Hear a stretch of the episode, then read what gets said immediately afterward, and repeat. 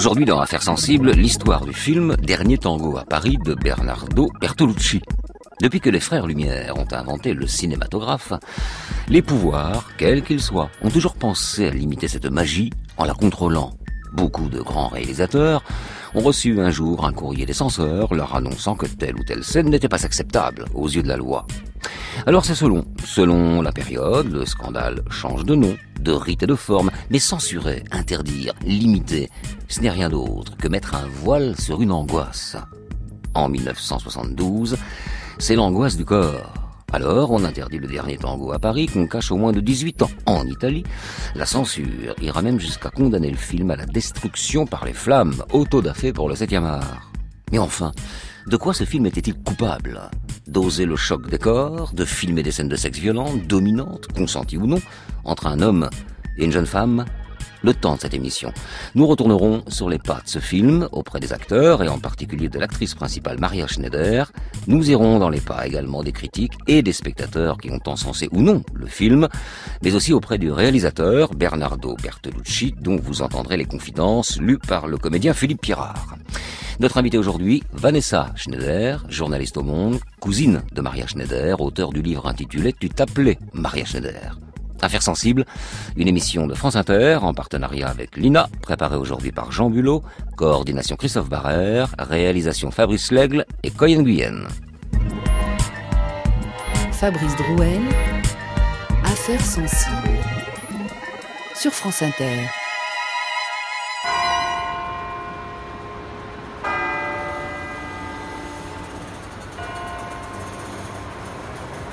15 octobre 1982, Rome. Ce jour-là, le Safa Palatino, studio de cinéma romain, est le théâtre d'une action très particulière. Un coup de force perpétré par une bande de cinéphiles héroïques qui se font appeler ladri di cinema, voleurs de cinéma. Jeunes hommes ou vieux brigands de la bobine, ils sont des conservateurs de l'ombre, des fidèles d'un cinéma oublié que les autorités italiennes ont souhaité pour un temps cacher aux yeux du public. Au XVIe siècle, c'était sous l'influence de l'Église que les peintres devaient retoucher, amender, recouvrir des scènes. Ce fut le cas par exemple pour Daniele da Volterra, élève de Michel-Ange, qui sur ordre du pape dut revoir la scène du jugement dernier en ajoutant à la fresque originale pagnes et voiles sur les têtes des vêtus. Six siècles plus tard, ce sont les toiles cinématographiques qu'on ausculte et qu'on censure pour éviter à la bonne société d'être choquée ou déconvenue.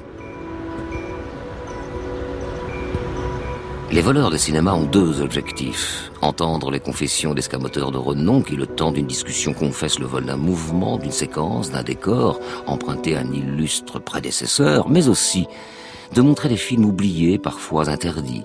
C'est le cas ce soir d'octobre 1982 avec Ultimo Tango a Parigi, dernier tango à Paris de Bernardo Bertolucci. Pour l'occasion, le réalisateur italien est présent. Avant de lancer le projecteur, il prononce quelques mots. Je prétends qu'il y a de bons et de mauvais voleurs de cinéma. Ceux de l'Adri Cinema sont de bons voleurs. Les mauvais existent aussi. Les producteurs, par exemple, quand ils interviennent sur le corps d'un film pour le mutiler, ou les distributeurs, quand ils font mal leur métier et empêchent la sortie d'un film. Il y a la censure, qui coupe les films, les obscurcit, et il y a la magistrature qui les condamne au bûcher. Le dernier tango à Paris est un film qu'on ne pourra plus voir en Italie. Il s'agit donc d'un film qui a été volé au public. Je vous remercie d'être là et je vous préviens, peut-être ce soir, êtes-vous tous les complices d'un crime. Et les lumières s'éteignent.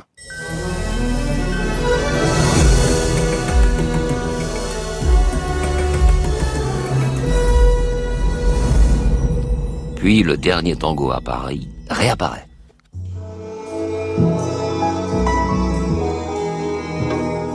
Ceux qui n'ont jamais vu découvrent d'abord un générique étonnant, succession de tableaux de Francis Bacon, dont le réalisateur et l'opérateur se sont inspirés pour certaines scènes et couleurs du film. Puis, sur le pont de Biracane, Marlon Brando apparaît.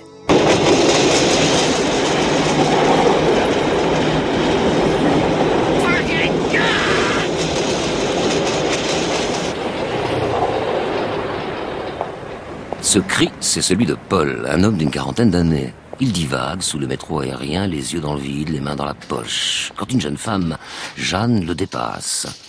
Elle porte un imposant manteau blanc bordé de fourrure.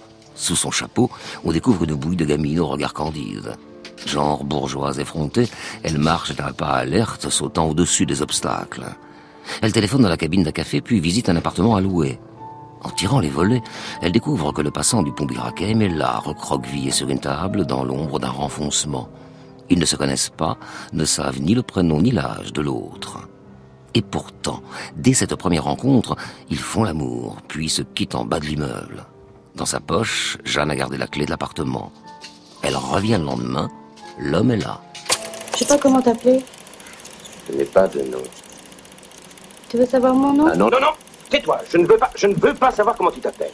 Tu n'as pas de nom, moi non plus. Je ne veux pas savoir ton nom, on n'a pas de nom. Ne dis pas ton nom, tu as compris Vous êtes cinglé Peut-être, oui, mais je ne veux absolument rien savoir de toi. Je ne veux ni savoir où tu habites, ni savoir d'où tu viens. Je ne veux rien savoir, rien. Rien du tout, rien du tout, c'est clair? Tu me fais peur. Rien. Voilà, on se verra ici.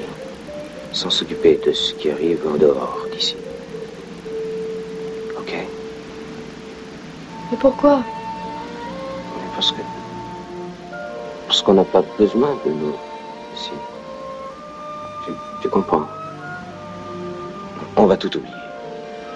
Mais oublier, mais absolument tout. Tout, tout le monde, tout ce qu'on fait, ce qu'on vit. Et même oublier. On va oublier les choses, les gens, les personnes. Oublier tout ça.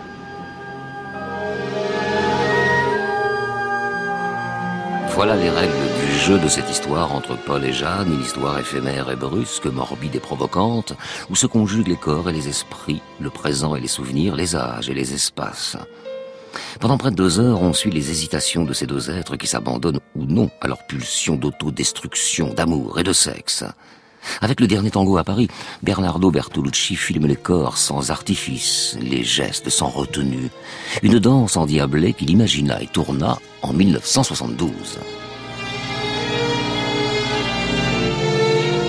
Paris, printemps 72. Voilà quelques semaines que Bertolucci est en France pour le tournage du dernier tango. À l'époque, le cinéaste est l'enfant gâté et surdoué du cinéma italien. Fils d'un célèbre poète, Attilio Bertolucci, sa maison familiale est une arrière-cour du monde intellectuel et artistique de l'Italie de l'après-guerre. C'est ainsi qu'enfant, il rencontre un ami de son père qui l'amènera sans doute à prendre un jour une caméra. Cet ami, c'est Pier Paolo Pasolini lui-même. À 15 ans, Bernardo réalise son premier court-métrage, puis devient, quatre ans plus tard, assistant de Pasolini pour Acatone. Son premier succès en tant que réalisateur date de 1964.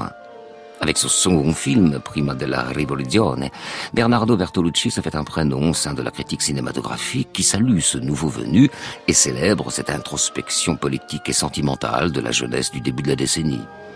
S'en suivront les films partenaires, La stratégie de l'araignée, Le conformiste. C'est après ce dernier long métrage que Bertolucci se lance dans l'écriture d'un film dont l'intrigue se passe au présent. Un film né souvent d'un fantasme. L'histoire vient d'une idée très simple. J'ai toujours désiré rencontrer une femme dans un appartement désert, un appartement qui n'appartient à personne, donc qui est un lieu privilégié, et faire l'amour avec elle sans savoir qui elle est, et de répéter avec elle à l'infini cet acte sexuel. L'idée du film est issue de cette obsession très personnelle. Et à partir de là, j'ai écrit un scénario avec Franco Arcali qui est ma conscience structurale, puisqu'il est aussi monteur du film. Le scénario est très élaboré, très construit.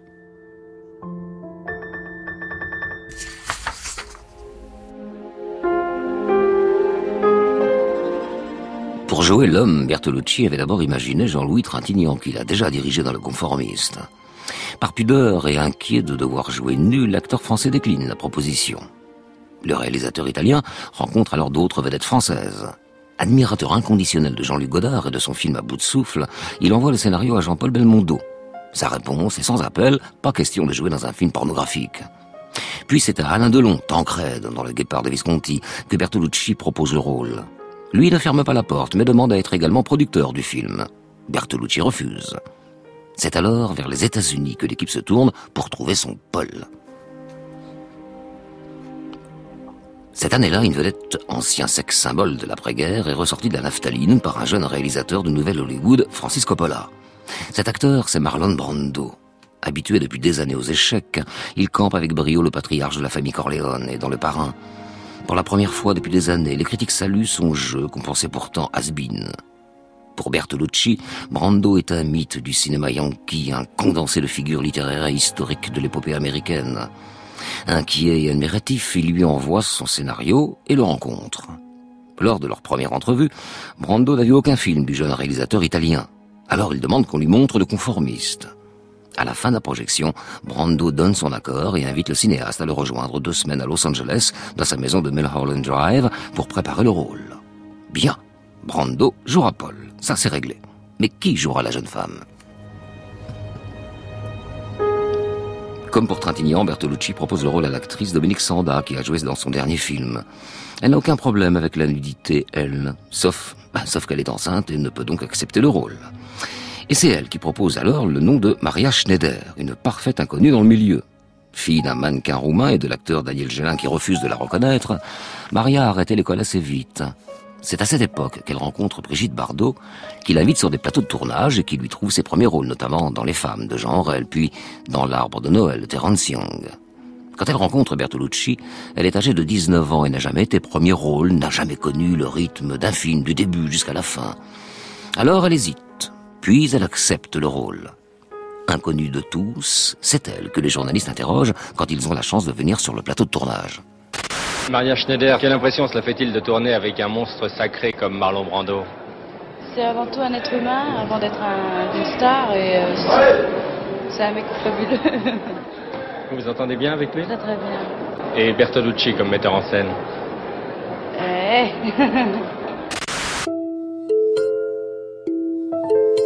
Ce rire un peu gêné cache un tournage effréné et douloureux pour la jeune actrice.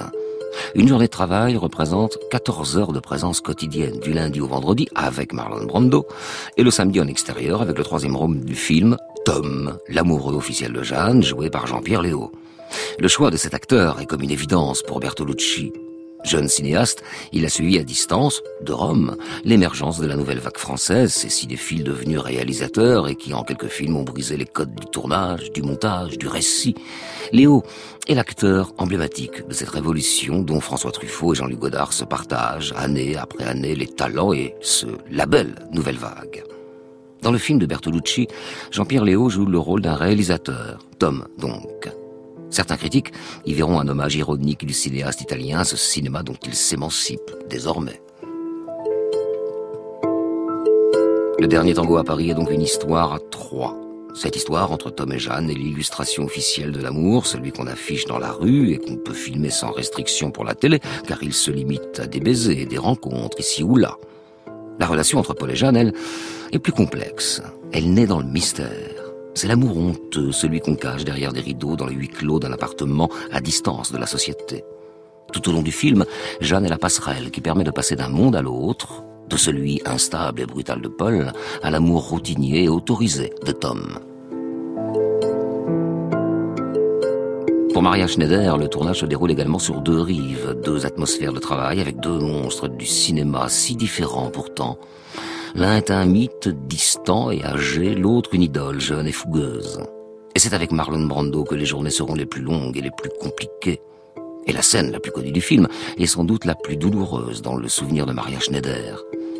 Si dans le scénario tout était écrit, Bertolucci laisse aux acteurs la liberté d'improviser par les gestes mais aussi les mots. C'est ainsi, par exemple, qu'un matin, avec Marlon Brando, il imagine la scène où Paul met du beurre au bout de ses doigts, l'étale entre les fesses de Jeanne, puis la sodomise. Qu'est-ce que tu fais? Je vais te parler de la famille, de cette sainte institution qui apprend les vertus aux sauvages. Je veux que tu répètes après moi. Non, non, non Il répète. Dis-le, sainte famille. Allez, dis-le. Allez, vas-y. Sainte famille, foyer de bons citoyens. Foyer. Non, non citoyen. Bon, citoyen. Ah dis-le. Eh, dis-le. Nous, les enfants, sont torturés jusqu'à ce qu'ils disent le premier mensonge. Les enfants. Mmh. Torture. Volonté, misère. La volonté. Brisée. Passion. Liberté. Liberté. La liberté Assassiné. La liberté est assassinée par les cris.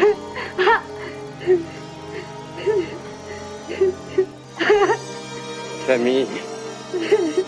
Famille. Famille.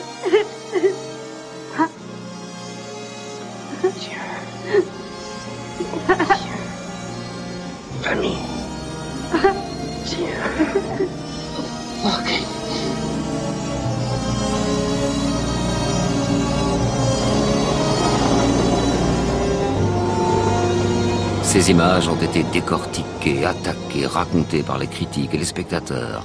Mais savait-il que Maria Schneider n'était pas au courant de cette scène? Que les cris et les larmes de Jeanne sont aussi ceux de Maria? Jeune, débutante, elle ne savait pas qu'elle aurait pu refuser de continuer. Bertolucci, lui, ne s'arrête pas de tourner malgré les protestations de la jeune actrice. Au nom de l'art et du cinéma, certains réalisateurs font des acteurs leur chose. Maria Schneider ne sera pas la seule traumatisée par le tournage. Marlon Brando lui aussi a été happé par le cinéaste italien, allant même jusqu'à dire que pour la première fois il s'est senti violé. Parlait-il de son corps à l'image? Durant le film, on ne voit jamais son sexe à l'écran et finalement assez peu son corps nu. Certes, il y a une scène où Jeanne introduit ses doigts dans ses fesses et une autre où il baisse son pantalon au milieu d'une piste de danse, mais Bertolucci a obtenu autre chose de l'acteur sans finalement qu'il s'en rende compte, une part de lui. Devant la caméra, Marlon déteint peu à peu sur Paul et parfois on pense qu'il parle de lui, comme lorsqu'il évoque cette scène où il parle de ses parents qui, comme ceux du personnage qu'il incarne, étaient alcooliques. Et puis, avec Bertolucci, le passé n'est jamais loin du présent. Paul, comme Tom, sont imprégnés de souvenirs. Paul est une multitude de réminiscences de figures américaines à Paris. Certains critiques y verront Ernest Hemingway, Norman Mailer ou encore Henry Miller. C'est le cas également pour le rôle de Tom. Comment ne pas voir la figure de François Truffaut dans ses gestes et dans ses mots Le souvenir est l'une des clés de cette histoire et de sa fin. Quand Paul accepte de lever les ombres de son passé, celui d'un homme meurtri par le suicide de sa femme qui se risque à la lumière et à l'extérieur, Jeanne le repousse. Il n'est plus qu'un homme âgé, sans mystère. Elle rompt avec lui, il tente de la retenir. Et l'histoire se termine où elle a commencé, dans un appartement. Quand Paul lui demande enfin son nom, Jeanne le tue. Un hôtel Comment voulez-vous votre héros À la coque ou bien sur le plat Tu as parcouru l'Afrique, l'Asie, l'Indonésie. Et enfin, je t'ai trouvé. Je t'aime. Je veux que tu me dises ton nom. Bertolucci entame alors le montage avec Franco Arcarelli. Après plusieurs semaines, ce cinéaste présente la première mouture à son producteur, Alberto Grimaldi.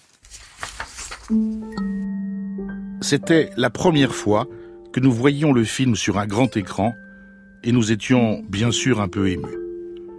La projection s'arrête, la lumière se rallume. Franco et moi, nous nous regardons avec inquiétude. Nous sommes assaillis par le doute tout à coup et nous pensons qui ira voir un film aussi sombre qui parle d'un homme désespéré qui vient de perdre sa femme et paraît extrêmement vieux J'avais 31 ans et Brando me paraissait très âgé. Nous nous tournons vers Grimaldi et nous voyons au contraire qu'il se frotte les mains plutôt satisfait. Il vient vers moi et me dit ⁇ Tu verras, ce sera dur, mais je suis content d'avoir produit ce film. Et le producteur ne se trompe pas. Dès sa sortie, des critiques jusqu'aux censeurs, des salles de cinéma jusqu'aux tribunaux, le dernier tango à Paris fait l'événement dans le monde entier.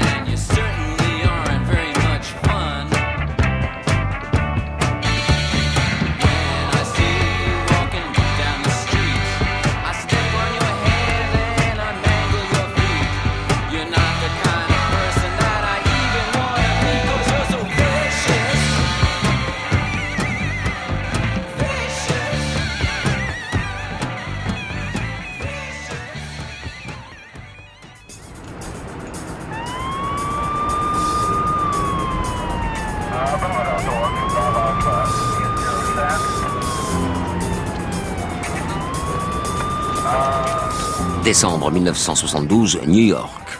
La première sortie officielle du film se déroule dans la salle du Lincoln Center, un centre culturel grandiose situé à Manhattan au sud de l'Upper West Side. L'enjeu d'une première, c'est de glaner des soutiens parmi la critique. Et c'est Pauline Kiel, l'une des plus importantes critiques américaines de cinéma, qui la première fait du dernier tango un film événement. Dans les pages du New Yorker, elle en parle comme d'une nouvelle étape dans l'histoire du cinéma, à la hauteur de ce que fut le Sacre du Printemps de Stravinsky dans l'histoire de la musique. Mais à Paris, lors de la première, toujours, l'accueil est glacial, comme se souvient Maria Schneider dans le documentaire Il était une fois le dernier tango de Serge Julie et Bruno Nutten. La première à Paris, j'en souviendrai. Euh, Pourquoi? Parce qu'il y avait le tout Paris du cinéma euh, euh, de l'époque. Godard est parti au bout de dix minutes de film en hurlant, en disant que c'était une horreur. Et il y avait une espèce de froid dans la salle, comme ça, glacial. Je suis sorti, personne ne me parlait. La, la, seule personne qui est venue euh, avec un peu de chaleur et de gentillesse, c'était Gene Seberg. Et la, la, salle était très Glaci froide. Glaciale.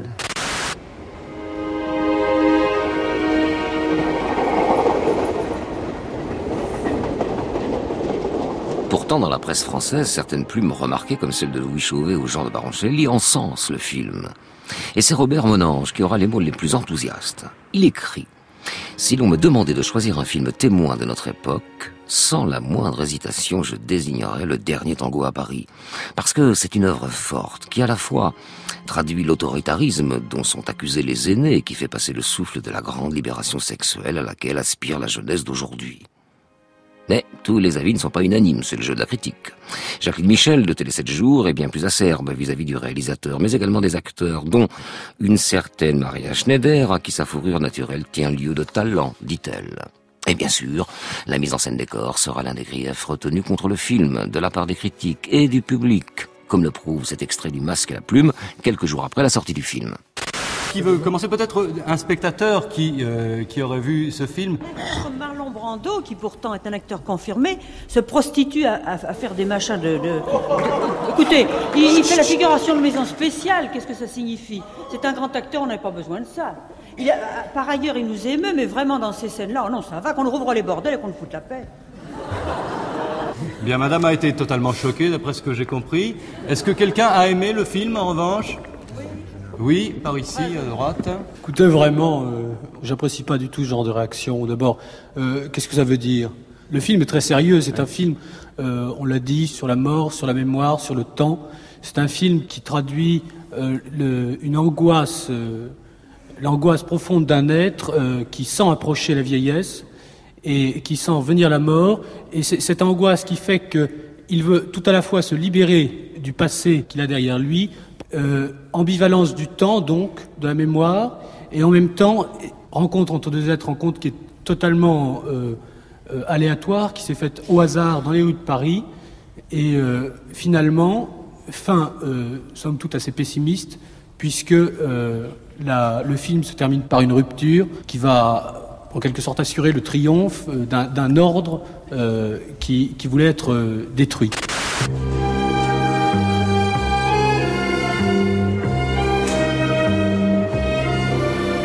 Alors, érotique ou pornographique? Ah, voilà la question posée par la diffusion du film. Aux États-Unis, par exemple, il est classé X. En France, cette catégorie n'existe pas encore. C'est la commission de contrôle cinématographique qui se charge de donner un visa d'exploitation au film. Le 12 décembre 1972, le dernier tango à Paris passe devant la commission de contrôle qui propose que le film soit interdit aux mineurs de moins de 18 ans. Oui, car à l'époque, la majorité était à 21 ans. Et que la diffusion s'accompagne d'un avertissement qui annonce l'existence de scènes scabreuses et délicates. Dès sa sortie, le film est source de débats à la radio, mais aussi à la télé. Dans l'émission Aujourd'hui Madame, on s'interroge notamment sur ces questions. Où s'arrête l'art et où commence la pornographie? Après avoir demandé l'avis de spectatrices présentes sur le plateau, la parole est donnée à René Barjavel, écrivain et journaliste pour le journal du dimanche, puis à Robert Menayoun, qui lui porte la contradiction. René Barjavel, vous avez écrit de ce film qu'il était triste, ennuyeux et sale. Je trouve qu'il est effectivement bête, triste, sale et laid. Je respecte profondément Fellini. Je n'aime pas euh, Antonioni, mais je le respecte. Euh, par contre, Bertolucci, je ne crois pas une seconde à sa sincérité. C'est un type qui fait des opérations commerciales et là, il en a fait une superbe. Vous êtes en train de faire, faire bouillir Robert Benayoun. Pas du tout, me faire rire énormément. Je, je, ne pense pas que ce film soit sans défaut, il en a quelques-uns, mais ils sont vraiment très très secondaires. Et je crois qu'en tout cas, on ne peut pas dire que c'est un film pornographique, on ne peut pas dire que c'est un film vulgaire, mais moi j'ai trouvé que toutes les scènes d'amour du film étaient faites avec une certaine de l'amour, voyez-vous, avec une scène alors, bah, alors, alors, alors, parlons d'amour. Si Monsieur Barjavel n'a pas vu l'amour, c'est qu'il n'a pas vu le film. Car que veut dire le film? J'ai vu le film, j'ai vu l'histoire d'un type qui, parce que sa, que sa femme s'est tranchée la gorge la veille, parce qu'elle le trouvait trop moche et elle avait raison, et parce qu'elle avait un amant qui est encore plus moche que lui, s'en va se promener sous le métro, il trouve tout à coup, miracle, un, un écriteau appartement à louer, il monte, il trouve une fille, et il, il l'enfile le long du mur. Voilà ce que vous appelez ça de l'amour.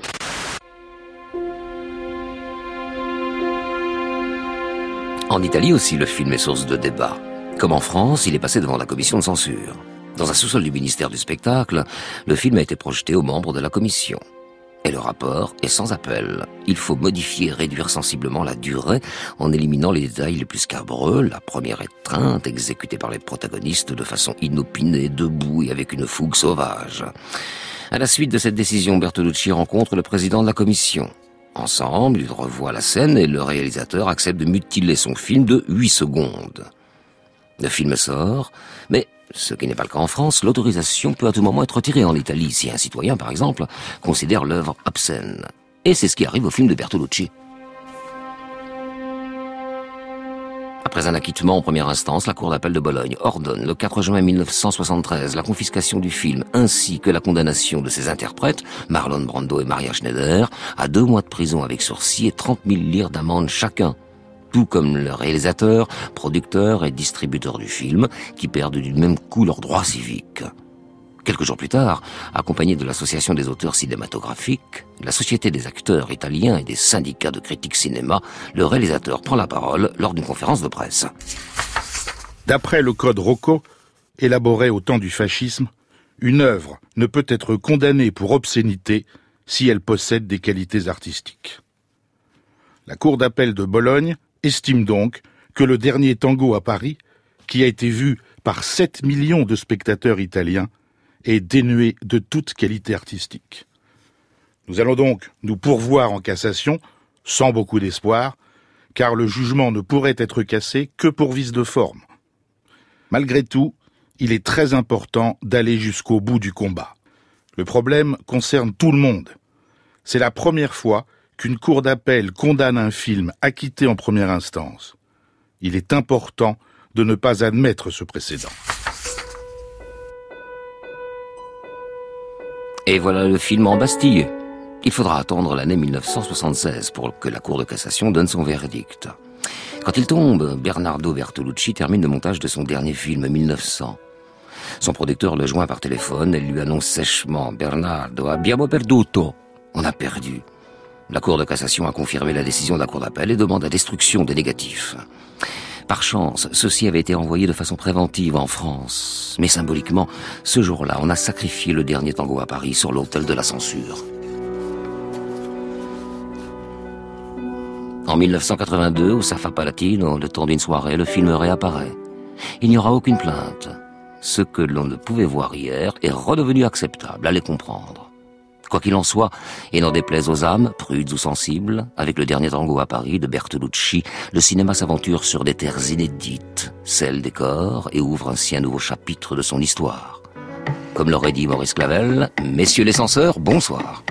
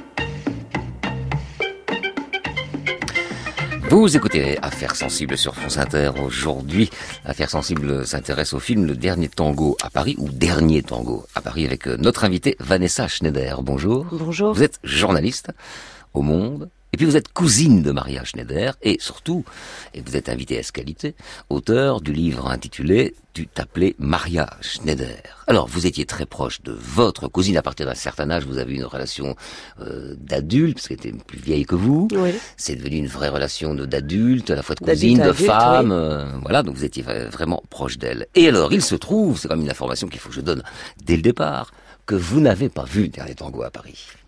Non, je l'ai pas. pourquoi, Je l'ai pas vu, mais je, vais vous expliquer pourquoi. Ah oui. Euh, c'est un film qui a été euh, euh, destructeur pour ma cousine, qui l'a vécu comme tel, pour Maria, et, et destructeur aussi du coup pour pour pour les gens qui qui avaient autour d'elle. Ce film lui a laissé des des blessures. euh, dont elle s'est jamais remise, je pense qu'on peut le dire comme ça. Elle a elle-même expliqué euh, que son euh, elle a commencé à se droguer à la sortie euh, du film. Euh, donc ça a été, euh, tout ça a été d'une euh, violence inouïe au point qu'on ne pouvait pas en parler euh, devant elle. On ne pouvait pas prononcer le nom du film, le titre du film, et elle avait même demandé, euh, lorsque pour préparer ses obsèques en 2011, parce qu'elle était malade, donc elle avait quand même donné quelques indications euh, que le nom du film ne soit pas prononcé non plus euh, lors de, de la cérémonie euh, euh, qui, qui, qui l'a accompagnée. Donc euh, c'était, je me suis posé la question après en écrivant le livre. Évidemment, je me la suis posée parce que parler de Maria sans parler du tango, c'était pas possible. Donc je parle du tango euh, dans ce dans ce livre. Euh, il m'était arrivé de tomber dessus euh, par hasard à la télévision euh, euh, lors de rediffusions tardives Eh ben oui. euh, dans les années 80 ou 90. Donc je- j'en ai vu quelques extraits, mais à chaque fois j'arrêtais avant de voilà. Euh, et, et, et pour euh, pour ce livre, je me suis dit est-ce que je le regarde, est-ce que je le regarde pas. Et finalement, je me suis dit je vais le, le, le voir, ça aurait été euh, un peu la, euh, la trahir. Donc je, je me suis dit non, je vais pas le, je vais continuer sur euh, cette ligne-là par. C'est- c'est- c'est- oui, je pense. On peut penser d'ailleurs que vous ne le verrez jamais. Euh, non, je ne le verrai jamais. Non, si Bien. je l'ai pas vu là pour écrire le livre, c'est que je le verrai jamais. Mais, j'ai, mais en revanche, j'ai lu énormément de choses autour du film, évidemment. Mm. Euh, Il y a eu un documentaire euh, euh, très très bien qui avait été qui avait été fait euh, par Serge Julie euh, il y a quelques années sur ce film. Il y a beaucoup de documentation, donc je voilà. D'ailleurs, vous exprimez ça avec une, une très jolie phrase, en quatrième couverture, elle est très jolie cette phrase. Ce tango marquait le début d'une grande carrière, voulais-tu croire, il fut le linceul de tes rêves. Donc ça, ça, ça, ça résume bien. Mais en même temps, elle était coincée parce qu'on lui offre un rôle tête d'affiche. Bien sûr. On pas. C'est un piège. Bien sûr, elle est. piège. euh, alors, pour resituer pour les auditeurs qui peut-être euh, ne savent pas exactement qui est Maria Schneider. Donc Maria Schneider, c'était donc la, la fille de, Ah bah de si, la le sœur de mon père, mais la fille de Daniel Gélin également. Ah, voilà, de Ils viennent- d'écouter le récit, quand même, les Non, auditeurs. non, je parle juste de sa, Ah, sa. La filiation de pour Daniel expliquer. Non, mais pour expliquer qu'elle soit rentrée assez jeune dans le monde du cinéma, même si elle n'a pas été élevée par son père, elle l'a Mhm. rencontré euh, tardivement et donc elle a, elle s'est retrouvée euh, plongée dans cet univers euh, du cinéma parce que son père Daniel Gélin savait pas trop quoi en faire, donc il l'a mis euh, euh, chez Alain Delon qui s'est un petit peu occupé d'elle, qui lui a fait faire ses premières figurations, puis chez Brigitte Bardot, chez qui elle, euh, elle vivait après avoir vécu euh, euh, chez mes parents, donc juste au moment euh, euh, du tournage du, du tango. Donc c'était une, une jeune fille qui sortait beaucoup, euh, qui connaissait des gens euh, dans le dans ce monde-là du cinéma, qui avait fait quelques essais, et c'est comme ça qu'elle est repérée. Elle est repérée euh, en boîte de nuit par des gens qui, qui cherchent euh, euh, à incarner le, une jeune fille pour incarner le, le rôle de, de Jeanne. Elle est euh, mineure à l'époque du tournage, elle a 19 ans. euh, donc, Oui, c'est 21 ans à l'époque. c'est 21 ans à l'époque. Et évidemment, euh, bon, elle lit le scénario, elle voit bien qu'il y a des scènes de, de sexe, hein, elle n'est pas complètement euh, naïve, mais euh, euh, on lui dit dans son entourage, mais bon, un, un film Bertolucci, Brando, ça, ça ne se refuse pas. Donc sûr, voilà, donc, donc elle y va. Et ce film, ça va être pour rebondir sur, sur votre votre question, ce film, ça va être à la fois son accession à la gloire, donc et à une gloire internationale immédiate, une célébrité comme ça fulgurante, puisque Absolument. comme on l'a vu dans le documentaire, le film est vraiment diffusé dans le monde entier, il suscite la polémique, il laisse personne indifférent. On, on entendait ce chiffre de, de 7 millions de, euh, de, de spectateurs euh, rien qu'en Italie, c'est énorme. Il y a- Énorme. aucun film ne fait ça euh, maintenant euh, sur, sur grand écran. Donc ce film lui apporte à la fois la célébrité et donc on pourrait se dire que tout lui aurait été possible derrière. Et en fait, très vite, ça marque un, un- un- en même temps qu'un point de départ, un, coup d'arrêt euh, à sa carrière. Est-ce que vous parliez de du film avec elle? Parce que vous dites non, non, c'était tabou, mais quand même vous étiez très confidente. Vous arriviez quand Non, même à de pouvait temps pas, en temps. On pouvait ou- pas parler du, du film. Euh, elle en voulait énormément donc au réalisateur euh, à Bertolucci pour plusieurs raisons. Parce que pas uniquement pour la fameuse scène qui a été euh, évoquée, euh, cette scène de, de euh, pour laquelle elle n'avait pas été prévenue. Hein, il faut préciser, ça, elle aurait pu faire interdire cette scène au, au montage si elle avait su, si elle avait été mieux entourée, mieux conseillée à l'époque. Euh, cette scène n'était pas prévue en- au scénario, elle a été euh, improvisée. euh, euh, Bertolucci a décidé de, de, de, de lui imposer, mais tout le tournage en fait a été extrêmement difficile pour elle puisque Bertolucci n'avait Dieu que pour Brando et en gros on lui disait t'as déjà bien la chance d'être là Ouais, et puis faire valoir de Brando quoi, du voilà, film, quoi. quoi. C'est ça. Donc c'était le, le tournage a été très très dur physiquement, psychologiquement. cette scène, une sorte d'acmé, et puis la sortie du film. Parce que là, ce qu'on Alors, entend bien dans ce document oui. sonore, oui, non, mais ce qu'on entend bien, c'est que ce, ce, ce film, il crée une espèce de, de tourbillon. Et dans les témoignages de l'époque, alors avec des gens qui le soutiennent, et puis des gens qui euh, qui, qui sont complètement en désaccord avec cette façon de montrer euh, euh, la sexualité euh, à l'écran, et qui du coup euh, assimilent Maria à son rôle dans le dans, dans le film, et du coup, elle est insultée, elle est euh, elle est elle est frappée dans la rue, il lui arrive des choses épouvantables, et, et ça va durer, ça, ça va la poursuivre jusqu'à la fin de sa vie. Euh, elle me racontait quand on vous dit on parlait pas du film, non, on parlait pas vraiment du film, mais elle me parlait de ses relations avec Marlon Brando, elle me parlait de sa colère contre Bertolucci, elle racontait en effet des choses que je raconte un peu dans le livre. Euh, c'est euh, euh, cette marque de beurre italien qui avait mis sa photo euh, sur des plaquettes de beurre, euh, des serveurs dans les restaurants qui lui amenaient du beurre avec un clin d'œil un peu lourd, et des remarques salaces comme ça qui l'ont Mmh. poursuivi tout, tout au long de sa vie. Donc ça émaillait les, les fardeau, conversations, oui. Ouais. Euh, Parlez-moi de l'avant-première euh, qui montre bien, à travers la réaction des, gens, et parmi eux certaines personnes connues, à quel point le film était sulfureux. Et que ce n'est pas parce qu'il crée un événement, une polémique, il faut s'interdire de dire qu'il est mauvais. Par exemple, des gens trouvent c'est un mauvais film ou ennuyeux. Qu'est-ce qui se passe à une avant-première Il y Godard, je crois. Oui, alors c'est c'est, euh, le film était très déjà très attendu puisque euh, Bertolucci avait créé un- une sorte de suspense. On annonçait un alors c'était un tournage euh, interdit à la presse, donc il suffit de dire ça pour que ça suscite la curiosité évidemment des gens. Tout le monde a envie de s'y s'y précipiter. Donc il y avait toute une atmosphère comme ça qui était montée autour de ce film-là. C'était Brando à Paris, c'était quand même pas rien, même si Brando à ce moment-là de sa carrière n'était pas, c'était avant le rebond justement que que, que lui offre euh, à la fois le tango et le parrain qui va être tourné à la même époque où c'est le, le, retour de, Brando. Mais et, et, déjà pendant le tournage, donc il y a une espèce d'excitation qui monte. On se dit Bertolucci est en train de faire un truc euh, incroyable. Euh, la, la, seule qui arrive à, à, forcer les portes du plateau, c'est Jeanne Moreau qui, qui arrive à, à quand même s'incruster sur un plateau qui était euh, qui était fermé pour voir de quoi il, il en retournait.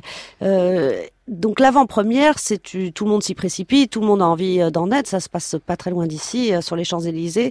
Et, euh, et, là, Maria ne veut pas rentrer dans la salle parce que elle a très peur des réactions, donc elle reste dehors. On est en décembre, il fait très très froid et elle fume ses cigarettes sur le sur le trottoir. Et là, tout de suite, elle sent que ça se passe mal puisqu'elle entend des cris et c'est Godard qui au bout de, quelques minutes claque la porte en disant c'est ignoble ce film est dégueulasse et euh, donc Jean-Luc Godard euh, claque la porte et, après une fois que la projection est terminée les gens sortent en, en, silence donc ce sont des gens du, monde du cinéma des acteurs des, producteurs des, invités euh, triés sur le volet et là il y a cette scène terrible que, que je raconte dans le livre où elle où personne ne tout le monde évite son regard. C'est-à-dire que comme si déjà euh, tout était écrit ce jour-là, avant même de la sortie du film, qu'elle était devenue un personnage euh, sulfureux, un peu sale, un peu maudit, un peu... Euh, et, les gens détournent le regard, ne préfèrent même pas lui, lui adresser la parole. Et la seule qui s'arrête devant elle, c'est Jane Seberg, qui est déjà...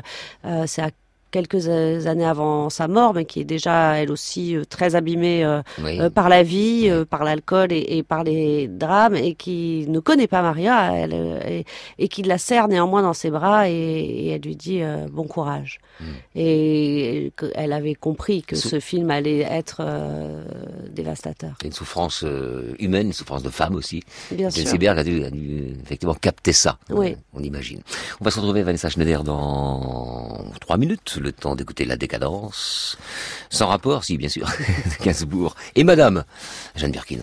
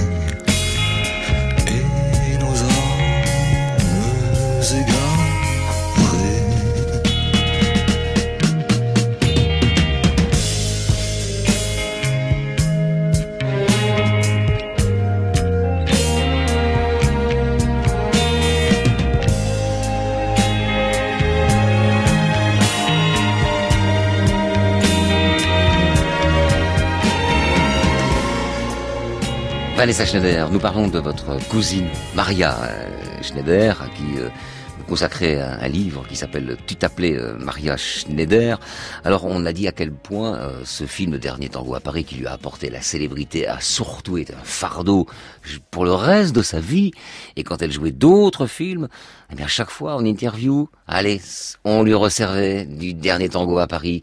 C'est c'est la, la, l'affreux scotch là au, au bout des doigts. C'est pire que ça évidemment. Oui, oui, jusqu'à jusqu'à la fin. Et pourtant, elle a tourné dans des, des films, euh, de très très beaux films euh, après. Euh, commencé par euh, Profession reporter, le, le film d'Antonioni euh, avec Jack Nicholson, où elle joue un rôle euh, un rôle magnifique. Et il y avait en, en écrivant ce livre, j'ai évidemment revisionné des interviews d'elle à, à différentes époques. Et il y a quelque chose de très triste.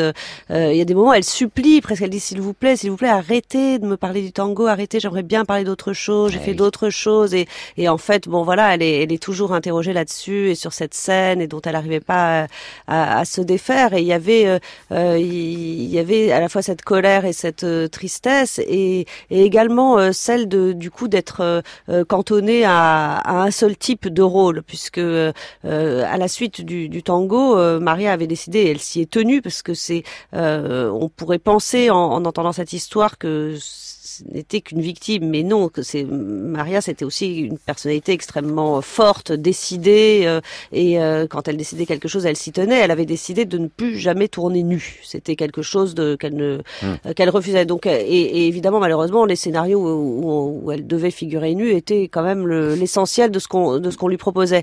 Et, et j'ai retrouvé cette interview où elle dit euh, euh, on me propose tout le temps des rôles de de droguée, de malade mentale, de, de lesbienne, de prostituée. euh, mais moi, j'aimerais bien aussi avoir des rôles euh, joyeux, euh, m'amuser. Dans des comédies. voilà, et elle cite, elle cite une comédie de Rivette euh, à, à l'époque, et évidemment, Et voilà. elle, est, elle est pas, elle est pas entendue. Et au contraire, on la retrouve dans des films qui sont durs, dont on ne sort pas indemne, j'imagine. La dérobade, terrible histoire de, de prostituée qui essaie de se sortir des griffes d'un proxénète et qui n'y arrive pas. Et puis après, elle fait une apparition dans Les Nuits Fauves, autour du sida. Alors, Oui. c'est- extrêmement grave. oui, on, oui, est, elle, on est dans le, dans le lourd, quoi. Donc Oui. je comprends qu'effectivement, elle a eu envie de faire euh, autre chose. On va, on va écouter, euh, vous dites qu'elle en a voulu beaucoup à Bertolucci. On va écouter Bertolucci qui réagit lors de la disparition en 2011 de Maria Schneider. Il s'agit d'un extrait d'un entretien qu'il avait accordé à Laurence Perron en, pour être précis, en 2013, donc deux ans après la mort de Maria Schneider. J'ai peut-être euh, quelquefois allé trop loin, comme c'est arrivé avec Maria Schneider. Qu'est-ce que tu fais? I want you to repeat it after me? Non, non Non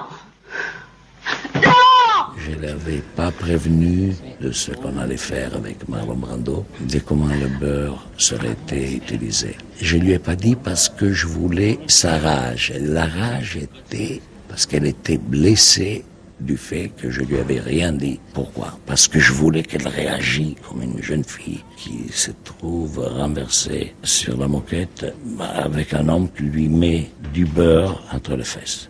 Si j'avais eu des problèmes, disons, mon moral, le moralisme euh, comme ça, évidemment le film aurait été autre chose. Mais quand même, après beaucoup de temps, j'aurais voulu demander pardon à Marie Steiner. Et à l'époque des MeToo, euh, pour Bertolucci, la situation est un peu, un peu compliquée. C'est le boomerang. quoi. Oui, parce qu'il s'est fait interpeller Bah euh, oui. publiquement par euh, Jessica Chastain sur euh, sur Twitter, par l'actrice Jessica Chastain, et ça a été repris euh, des, des, des milliers de fois, euh, des centaines de milliers de fois, ce tweet de, de Chastain, et du coup, ça a provoqué les excuses euh, de Bertolucci, puisque là, il dit j'aurais aimé m'excuser, mais il s'est jamais excusé, malheureusement. Il s'est excusé euh, de façon posthume, euh, Ouais. euh, 50 ans euh, après le film, et une fois que Maria euh, était était morte. Toute dernière chose, il nous reste euh, 30 secondes, Vanessa Schneider. Marlon Brando en a voulu aussi à Bertolucci et il est resté proche, de façon épistolaire, hein, je crois, avec Maria.